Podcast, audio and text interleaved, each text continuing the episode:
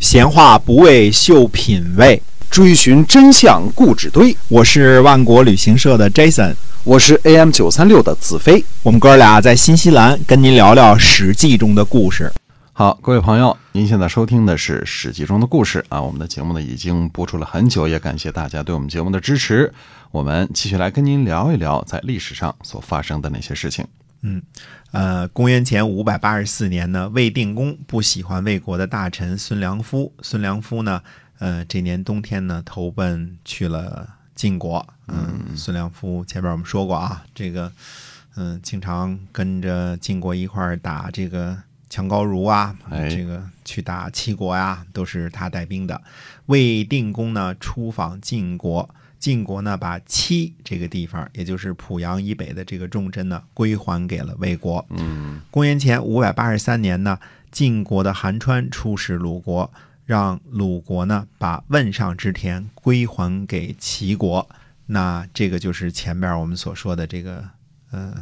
鲁国和晋国之间的裂痕所在啊。嗯，呃，汶水呢流经鲁国的北部，汶上之田呢，或者称为汶阳之田呢，本来是鲁国的土地，后来，呃，这个鲁国呢杀敌立树啊，立了鲁宣公，为了求得齐国的支持，把这个汶上之田呢割让给了齐国。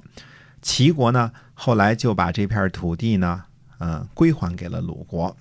那后来又通过战争呢夺回去了。嗯，嗯，后来鲁国和魏国呢不堪齐国的侵犯，请求晋国出兵，所以有了安之战。安置鲁着国和魏国的军队呢也参与了安之战，也都发兵了，也都出粮食了。嗯，安之战的这个晋国最后允许齐国求和的最主要的一个条件，就是让齐国把汶上之田呢归还给鲁国。啊，可是呢，齐清公呢去朝见了晋景公，表示臣服。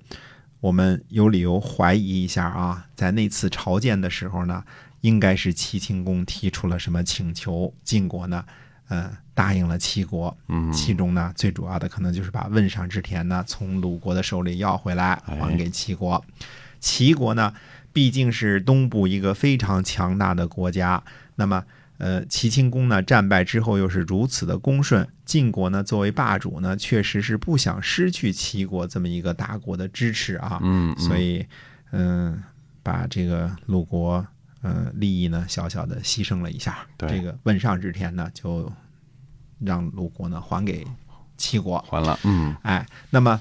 鲁国的执政季文子呢为韩川践行，私下里呢对韩川说了以下这段话啊，季文子说呢说大国合乎道义处理事务。而做盟主是为了让诸侯呢感怀德行，畏惧讨伐，好让诸侯没有二心。所谓的汶上之田本来就是属于鲁国，最后呢对齐国使用武力，让汶上之田呢重归鲁国。现在呢晋国给出了不同的命令，嗯，让鲁国呢把。汶阳之田呢归还给齐国，信用呢用来推行道义，道义用来完成命令，这是小国所期望和感怀的。信用不能得到，道义无所树立，四方的诸侯怎能不离心涣散呢？哎，接着季文子啊，还引用《诗经》啊，这个，嗯、女子没变心啊，男子变心啊，这个、哎这个他用这是非，哎，就是就是用这个来比喻是吧？用这个来比喻啊，嗯就是、嗯就是人呢，就是不能够这个，呃，是非标准不能一变再变啊。对说七年之中呢，呃，忽而给予，忽而夺走，难道还有比这更加前后不一致的吗？嗯嗯，那么《诗经》里边说呢，谋略没有远虑，所以才要劝谏。我季孙行父呢，是怕晋国没有远见而失去诸侯的拥护，所以才私下里告诉您这些呀。嗯，怎么说呢？嗯、现在的叫做弱弱的说 啊，是吧？弱弱弱地的说说，哎，嗯可怜呐，这个嗯，弱国无外交啊，弱国无外交没。错，就是你没有资格跟人家来公平的谈判是吧？对嗯，汶水呢是流经这个鲁国北部的一条大河啊，本来这个汶水以北的叫汶上之田，这个汶阳之田，这是鲁国的土地。这个，但是呢，现在晋国霸主大哥说了，你得。归还给齐国， 所以在这儿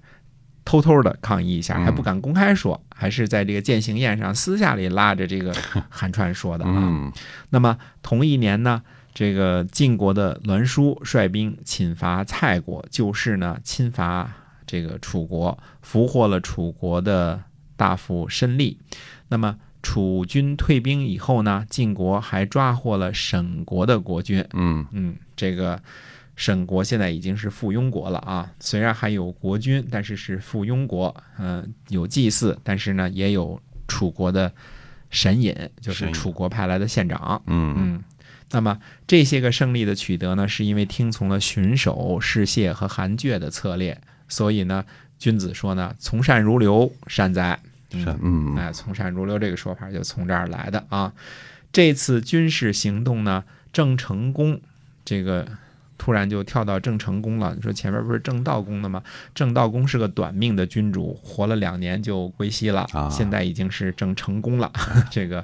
呃，郑成功呢，嗯、这不是不是那攻个打台湾那郑成功啊， 呃郑国的郑成功，这还差着好几千年呢啊。嗯哎郑成功呢率领军队呢和这个准备和这个晋军会合，嗯呃，在路过许国的时候呢，趁机攻击许国的城门，抓获了很多的俘虏。嗯呃，那么呃，我们说呢，这个这个郑成功挺厉害啊，这个顺便就把这个许国又揍了一顿。 你不是不跟我好吗？嗯我揍你啊！哎这个路过的时候就把许国给打了一顿，嗯搂抓了头打很多兔子俘虏把人家揍一顿哈哎，对的。公元前五百八十三年呢，最主要的事情呢，不是晋国讨伐蔡国和楚国，嗯也不是晋国逼迫这个鲁国归还汶上之田，而是晋国的赵氏孤儿的故事。赵氏孤儿的故事啊，差不多是中国流传最广的一则故事了。由于这个记载出自《史记》，所以这个让人觉得非常可信啊。嗯这个故事呢，历代都有传奇和故事，而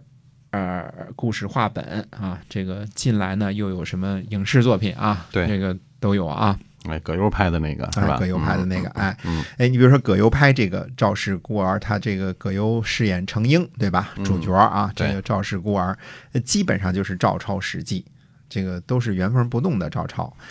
呃，那么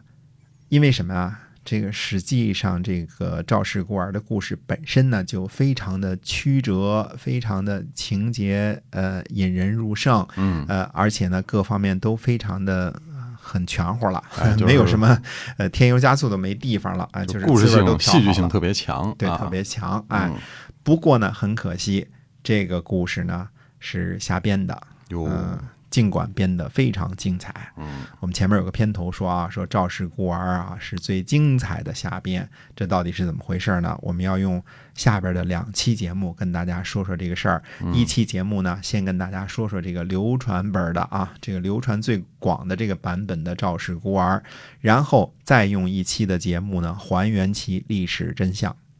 哎，所以呢，这个赵氏孤儿啊，我们其实呢，这个影视作品呢，按说人家是忠于原著的啊，是从这个《史记》这儿来的啊，哈嗯哈，哎 这可不是演义小说，对但是它其实也并不是真正的。历史本来面目，那么历史的真实到底是怎么样的呢？也是希望您继续关注我们的节目，我们会告诉您赵氏孤儿啊，它到底怎么回事儿。哎，所以呢，我们在下期的节目中啊，欢迎您继续的收听，再会。再会。